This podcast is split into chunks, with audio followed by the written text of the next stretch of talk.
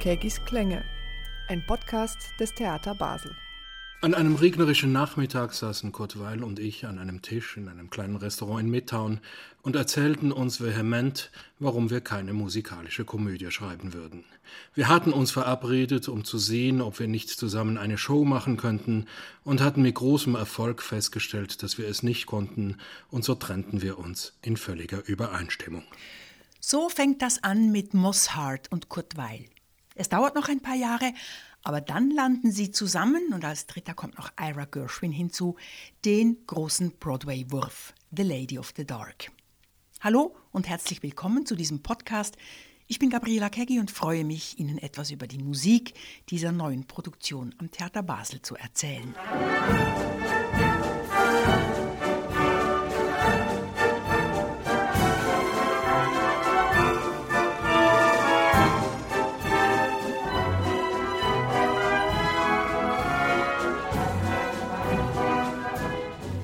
Mosshart ist, als er und Weil sich zum Lunch treffen, bereits ein erfolgreicher Bühnenautor, der mit den Gesetzen des Broadway bestens vertraut ist. Kurt Weil seinerseits ist ein erfolgreicher Komponist in Deutschland, der Ende der 20er Jahre gemeinsam mit Brecht und ihrer Dreigroschenoper das Berliner Publikum in Siederhitze gebracht hat. Aber von den Nazis vertrieben, fängt er 1935 in New York nochmals von vorne an.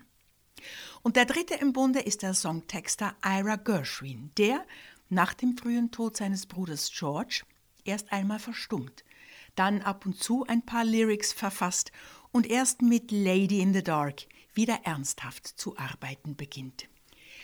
Worauf man sich einigt, weil will keine Komödie, Hard kein Musical. Dafür entscheiden sie, dass es eine Show werden würde, in der die Musik die wesentliche Geschichte erzählt. Dann geht's los. Wobei auch Gershwin und Weil erst noch ein Missverständnis zu klären haben.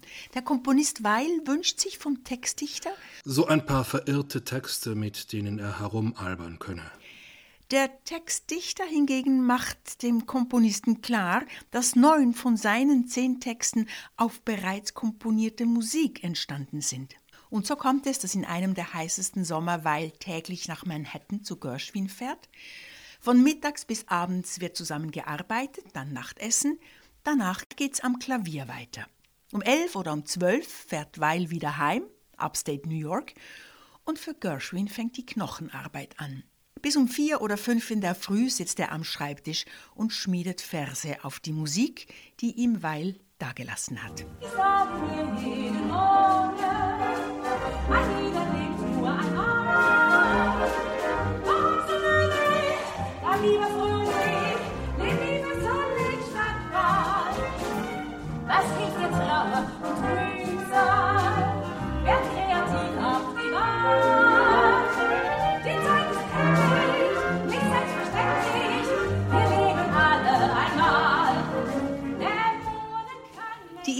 Moss Hart für die Geschichte hat, ist eigenwillig, genial, aktuell und war bis anhin sicher noch nie so auf einer Broadway-Bühne zu sehen.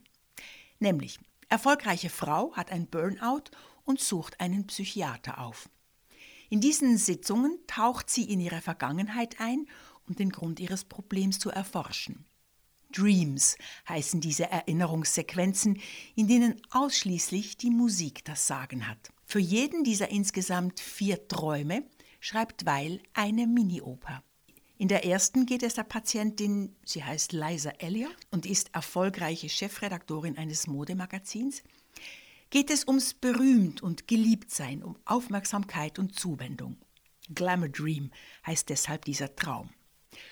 Um sich für den richtigen Mann zu entscheiden, darum geht es im zweiten, dem Wedding Dream, der ziemlich albtraumartig endet. Weil sie sich aber weder für einen Mann noch für ein Titelblatt noch für sonst etwas entscheiden kann, wird Liza Elliott vor Gericht gestellt, im dritten, ihm ziemlich abgefahrenen Circus Dream. Und im vierten und letzten schließlich, im Childhood Dream, findet sie dann endlich, was sie so lange gesucht hat. Ein Lied aus ihrer Kindheit, das sie davor stets nur in Bruchstücken verfolgt hat, wie ein Leitmotiv in unterschiedlichen Gestalten immer wieder aufgetaucht ist.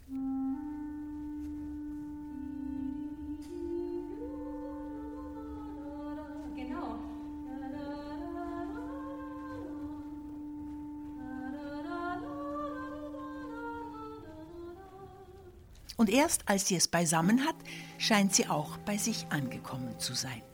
Mein Schiff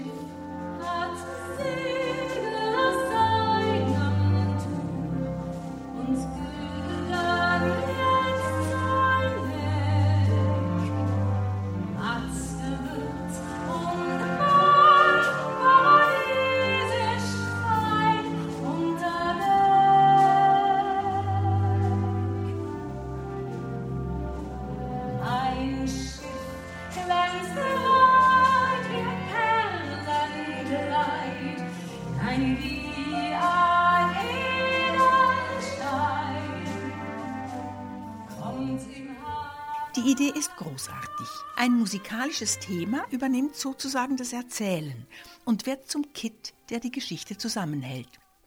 Das ist, was Weil mit seinen radikalen Äußerungen über das musikalische Theater meint. Das Ziel und der Sinn des musikalischen Theaters ist die Verbindung von Wort und Ton, die gründlichste Durchdringung der beiden. Nur wenn Wort und Ton sich wahrhaftig zum Lied verbinden, kann man von echtem musikalischem Theater sprechen. Ein Lied ist nicht einfach eine Unterbrechung der Handlung, die auch ohne es durchaus fortgeführt werden könnte. Es ist ein unabdingbares Hilfsmittel zum Verständnis des Stücks und seiner Natur. Es überträgt die Handlung des Stücks auf eine andersartige und höhere Ebene. Gleichzeitig übernimmt dieser Melodiefetzen aber auch eine Brückenfunktion, führt Leisa in ihren Traum hinein und wieder hinaus. Und das Publikum mit ihr. In Basel singt und spielt Delia Meyer die Leisa Elliott. Und sie beschreibt ihren Charakter so. Eine Frau, die, die, die es nicht gut geht und die das nicht merkt und die das nicht wahrhaben will und die das wegdrückt und wegdrängt, bis der Körper versagt, bis die Emotionen versagen. Und sie sagt, ich habe kein Problem, ich weine nur die ganze Zeit, aber das, der Rest ist ja in Ordnung. Und das ist ja etwas, dem man überall begegnet, was sehr heutig ist und sehr modern ist. Wir müssen alle funktionieren und dürfen nicht einknicken. Ihr Gegenspieler ist nicht etwa einer ihrer Liebhaber, sondern ein Fotograf ihrer Zeitschrift. Russell Paxton, eine übermütige, eine witzige und ziemlich geschwätzige Figur. Stefan Kurt zu diesem Russell Paxton. Der ist eine totale Bufferrolle, merkt man ja auch schon im Text auch. Der hat die, die Pointen, hoffentlich dann toi toi toi, die Lacher. Ja klar, das ist eine typische Bufferrolle. Und es gibt auch ein unglaubliches Buffo-Stück, könnte bester Rossini sein, die Tschaikowski-Nummer. Mhm. Ja, das ist ein, ein typischer Sprechgesang, ein Petter-Song, äh, habe ich auch gelernt, jetzt wie ich ein bisschen recherchiert habe. Ja, das ist, wie soll ich das sagen, zur Unterhaltung beitragend, das ist ein bisschen wie Sport, diese 50 russischen Namen so schnell wie möglich aufsagen zu können. Danny Kay hat es ja zur, zur Vollendung gebracht, also der wurde ja auch erst richtig bekannt mit diesem Stück und äh, sein Ehrgeiz war das natürlich immer schneller, schneller sprechen zu können. Er hat es dann bis unter eine Minute, glaube ich, gebracht. Und wo sind Sie zurzeit? Äh, ich ich habe es noch gar nicht gestoppt, aber toi toi toi, bisher ähm, geht es eigentlich ganz gut. Also ich versuche mich äh, immer schneller da rein zu grooven. Was reimt sich auf Rachmaninov Gretchaninov, und auf Glinka? äh, Winkler, äh, Glinka, Winkler, Bornianski, Rebiko, Filinski, den Meter Balagirov, Solotara von Kwaszynski. Den Mali setzen Rubinstein, Adelsky und Tchaikovsky, Stravennikov, Dmitriev, Trianovsky, Podolski, Ardekin, Czechoni, Rusko, Akimenko, Solovyov, Prekovenyev, Yomki, Koresenko, den Klinka, Winkler, Bornianski, Rebiko, Filinski, den Meter Balagirov, Solotara von Kwaszynski, und Sokolov, Kopilov, Malinowski, muchos Kachowicz, Borowin, Lieron, Numakowski. Den Ligatow und Tankanow, Makenjewicz, Paczenko und Darbolicki, Szepaczewski, Abi, Basilenko. Strawicki, Kroczakow, Musorski, Greczalinow, Murazinow, Cezar, Wikaninow, Rachmaninow, Strawicki, Greczalinow, Luzinski und Rachmaninow. Ich höre jetzt lieber auf, weil ihr doch nur auf den Greczalinow, Strawicki, Greczalinow, Luzinski, Rachmaninow. Ich höre jetzt besser auf, weil ihr doch nur auf den Greczalinow, 50 Namen ohne Punkt und Komma heruntergerasselt. Und das unter einer Minute. Wie hat das Stefan Kurt in den Kopf reingekriegt? Ja, das hat mich jetzt selber auch erstaunt. Äh, Ich habe es zuerst ein bisschen grafisch äh, versucht zu lernen mit den Namen, dass ich auch immer die, die Anfangsbuchstaben äh, verschiedenfarbig angelegt habe. Es hat überhaupt nichts genutzt eigentlich. Es ist wie mit jedem Text, ich arbeite sehr viel über, über die, ähm, die Melodie und übers Wiederholen einfach, bis sich das äh, in den Kopf hineinfrisst eigentlich, dass man auch gar nicht mehr groß überlegen kann und darf. Also ich übe im Moment eher, dass ich den, den Text sage und dabei noch versuche, etwas anderes zu lesen. Also dass ich so, dass der Text so drin ist im Kopf, dass ich, äh, weil man auf der Bühne hat man dann keine Zeit mehr zu überlegen, weil es als nächstes kommt. Das muss einfach flutschen. Zurück zu Weil und der Musik, die er für Lady in the Dark komponiert hat. Von einem Musical wird in der Regel gesprochen, wenn in einem Theaterstück Songs gesungen werden, wenn dazu getanzt oder über eine Hintergrundmusik gesprochen wird. Anders ist es bei Lady in the Dark. Weil selber nannte es a musical play und der Dirigent Thomas Weiß, der die Basler Produktion leitet, erklärt, was damit gemeint ist. Er zitiert Weils Credo. Kurt Weil hat geschrieben oder gesagt, die besondere Form musikalischer Unterhaltung, an der ich von Anbeginn interessiert war, ist eine Art dramatisches Musical, eine einfache, fesselnde Geschichte, erzählt in musikalischer Sprache, wobei das gesprochene und das gesungene Wort so verknüpft werden, dass der Gesang ganz natürlich dort einsetzt, wo die Emotionen des gesprochenen Wortes einen Punkt erreicht, an dem die Musik mit größerer Wirkung sprechen kann. Weiter über dieses Stück schreibt er, ein durchschlagender Erfolg ist mir jetzt mit Lady in the Dark zuteil geworden. Das Neue der Form wurde vom Publikum glänzend aufgenommen. Es besteht darin, dass zu einem realistischen Spiel umfangreiche, abgeschlossene musikalische Szenen treten. Der Dialog wird mehrfach für längere Zeit unterbrochen. Es kommt dann zu einer Art Oper mit Chor und Ballett. Ariose Melodien, mehr im Sinne verdischer Opernkunst, werden benutzt. Außerdem werden Songs eingeführt. Also ich finde das ganz enorm. Es war 1941, als das Stück uraufgeführt wurde, eine absolute Neuheit und war der erste große Erfolg von Kurt Weill in Amerika. Und ab dann ging eigentlich sein Leben einen anderen Weg. Der junge Weil war einst Schüler von Engelbert Humperdinck. Geprägt wurde er aber vor allem von Ferruccio Busoni. Und, sagt Thomas Weiss, wenn seine Musik auch komplex geschrieben ist, sie hat doch immer eine große Natürlichkeit. Daran hat auch New York nichts geändert. Und als er nach Amerika gegangen ist, hat er dies seiner Handschrift beibehalten. Man wird äh, erleben, auch in Lady in the Dark, dass die Musik immer so natürlich wie die Melodien sind, ausgeschmückt werden mit unerwarteten Akkorden, mit unerwarteten Bewegungen in Nebenstimmen, mit einer Polyphonie, die wirklich kompliziert ist. Es ist keine einfache Musik, aber es ist eine Musik, die durch seine Natürlichkeit einfach zu hören ist. Und dennoch spricht man vom deutschen Weil, vom Weil der Dreigroschenoper und vom amerikanischen, vom Broadway-Weil. Man muss auch sagen, dass Dreigroschenoper und Mahagoni, das sind die Stücke, die am geradeausten sind, wenn man so sagen kann auf Deutsch. Das hat auch was mit dem Zeitgeist zu tun und mit der populären Musik, die man in Berlin in den 20er Jahren hören konnte. Nochmal, Weil war ein Chameleon und hat sich in seiner Art seine Materie angenähert. Er ist nicht jemand, der von vornherein gesagt hat, ich werde jetzt alles sprengen. Er wollte natürlich was ändern, aber auf langsame Art. Und ja, man kann schon sagen, dass er durch diese Art Dinge anzugehen erfolgreich war. Denn er hat die erstmal angenähert und dann durch seine musikalische Persönlichkeit verändert. Delia Meyer und Stefan Kurt haben beide viel deutschen Weil gespielt und gesungen und Sie sagen nach den Unterschieden gefragt? Ja, wobei ich sagen würde, dieser Weil, den wir hier behandeln, ist untypischer als den Weil, den man hier kennt im, im deutschen Sprachraum. Also man kennt ja Weil vor allem aus seiner Zusammenarbeit mit Brecht. Und da, äh, das ist anders, das, sind, das ist kantiger, das ist ja äh, also auch der, mit der deutschen Sprache, er hat ja deutsche Sprache komponiert, Rechtssprache und das ist ursprünglich Englisch gewesen. Das, und er ist in Amerika gewesen, es war nach seinem Emigrieren, also nachdem er ausgewandert ist, Europa verlassen musste als Jude. Und ähm, da hat er sich schon ein bisschen, hat er diesen amerikanischen Stil angenommen. Das heißt, es ist eigentlich nicht so typisch Weil vom Gesang her, was man damit verbindet. Aber die Komplexität ist sehr Weil. Also das heißt, es wird viel getragener gesungen, als das zum Beispiel bei einer Drei-Groschen-Oper wäre oder auch bei den sieben Todsünden. Es ist eine tolle Mischung, finde ich, aus sogenannten europäischen Melodien äh, und äh, man merkt aber den amerikanischen Einfluss total. Und diese Mischung äh, finde ich sehr reizvoll. Die gemeinsam mit Brecht in Deutschland geschaffenen Werke, Mahagoni oder eben die Dreigroschenoper, zeichnen sich auch dadurch aus, dass sie bitterbös ironisch und sozialkritisch sind. Und was ist damit, als in New York kein Brecht mehr an Weils Seite stand? Er ist sehr klar, wie er jede Situation ziseliert.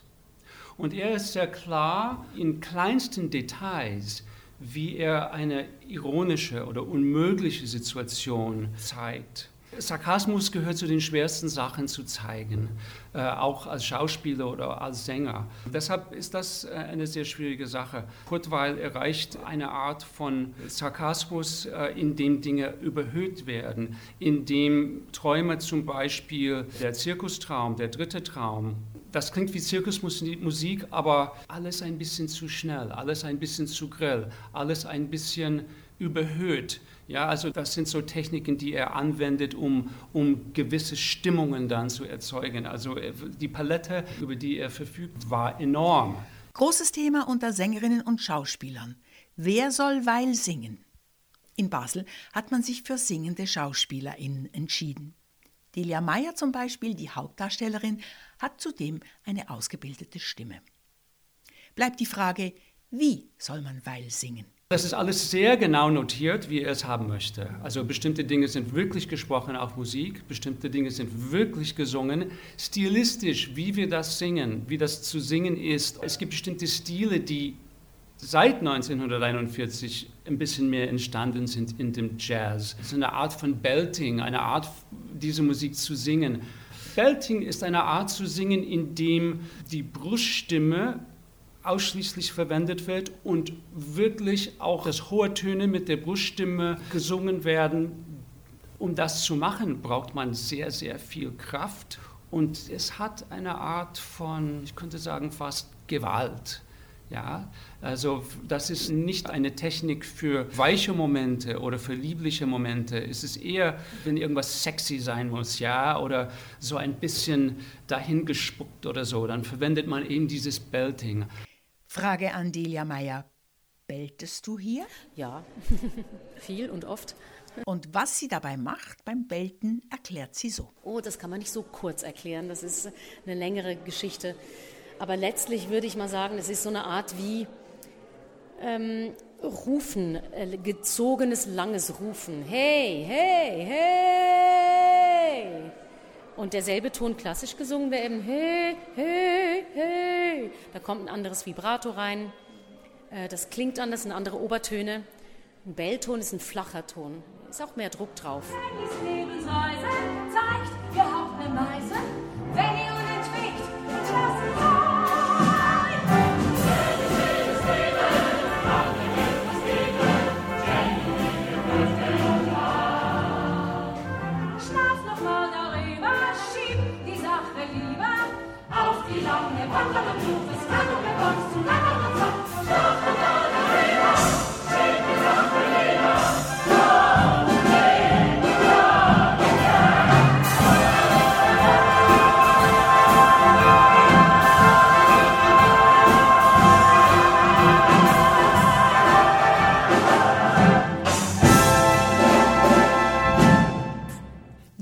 vier Traumwelten wird angetrieben von einer Tanzart oder sagen wir von einem Tanzrhythmus. Weil war ja unglaublich schnell im Aufnehmen und Integrieren von neuen Strömungen, neuartigen Musiken, Jazz, Foxtrot noch in Berliner Zeiten, das Chanson während seines Paris-Aufenthaltes und mit Sicherheit ist ihm auch in New York viel Neues um die Ohren geflogen, das er dann aufgenommen und in seine Musik hineinverarbeitet hat.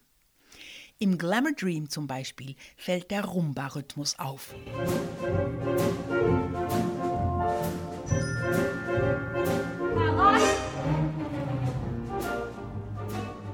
Und man ist versucht zu glauben, dass er mit dem typischen und vorherrschenden schnell, schnell, langsam, schnell, schnell, langsam die flinken Füße der Liza Elliott karikiert. Im Wedding Dream dann ist es der Bolero-Rhythmus, der heraussticht.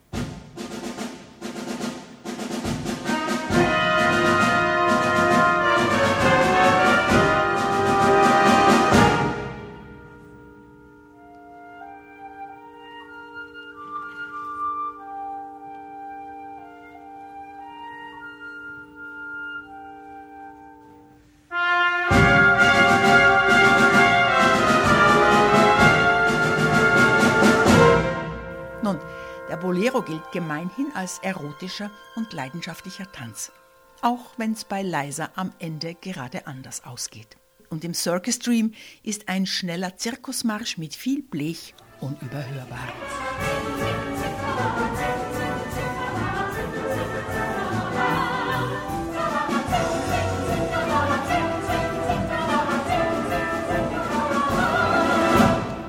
Charakterisierenden Rhythmen verwendet Weil aber auch musikalische Motive, wie Thomas Weiss sagt. Ja, und die kommen immer wieder. Also es gibt äh, als erstes einen Luxustraum und es gibt ein Luxusthema. Und dieses Thema kommt immer wieder. Können Sie es singen? Ja, natürlich. Ja, di da da di da di da da da di da di da da. Ganz opulent, wunderschön, ja, wie man, wie man sich Luxus äh, vorstellt.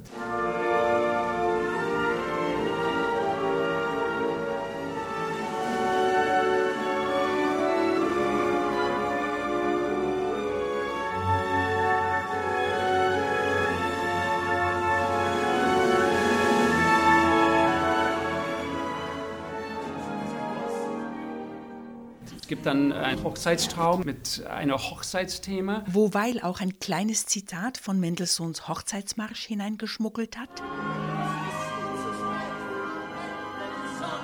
Die Suche der beiden zu Ende sonn, zuweilen tauchen die Wind, da würde Richard nur grinsen. Aber das wird dann zu einem Albtraum. Dann gibt es einen Zirkustraum, wirklich mit einem Zirkusthema und die kommt dann auch immer wieder hinein. Das, das Merkwürdigste war, dass die Gerichtsverhandlung hat in Charlies Zirkus der normalen Menschen stattgefunden. Und die sind alle nach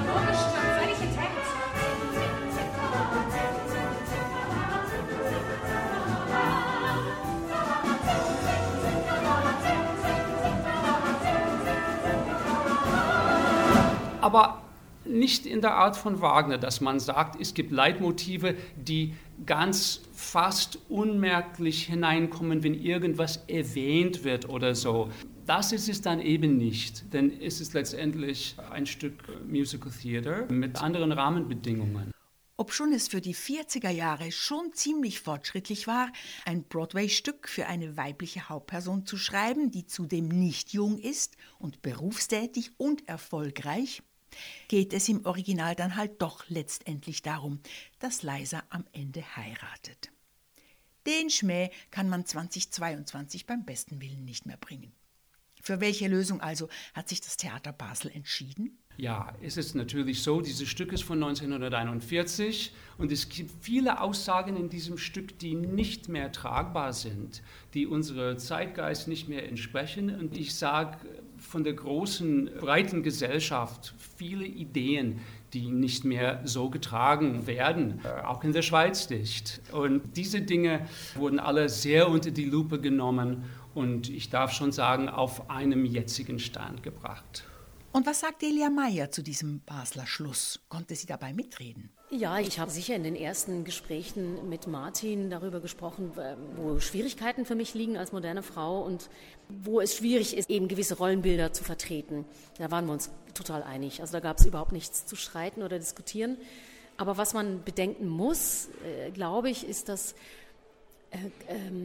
der Stoff gerade mit dieser Psychoanalyse und der Krise und dem quasi Burnout und dieser Traumanalyse, das war natürlich sehr modern, das zu thematisieren in der Zeit. Und ich denke, die mussten das, also Moss Hart und auch ähm, Ira Gershwin, der die Liedertexte geschrieben hat und Moss Hart, der die Sprechtexte geschrieben hat, die mussten äh, einen relativ fortschrittlichen und auch provokativen Stoff in eine Verpackung stecken, dass die Leute, die da auch Unterhaltung wollen und ähm, Massentauglichkeit äh, erwartet ist, dass sie diesen Stoff da rein verpacken können. Und da hat Weil natürlich eben auch seinen Schmelz dazugegeben. Also soweit alles gut mit dem Abgang von Liza Elliott? Ach, ich finde, die Skala nach Extrem ist immer offen. Also man kann immer noch extremer. Ich könnte mir das auch ähm, ganz radikal noch vorstellen. Aber man muss auch sagen, dass die Erben von Kurt Weil sitzen da drauf. Aber ich könnte, ja, ich finde, das kann mal warten, bis die Rechte ablaufen, was dann noch möglich ist.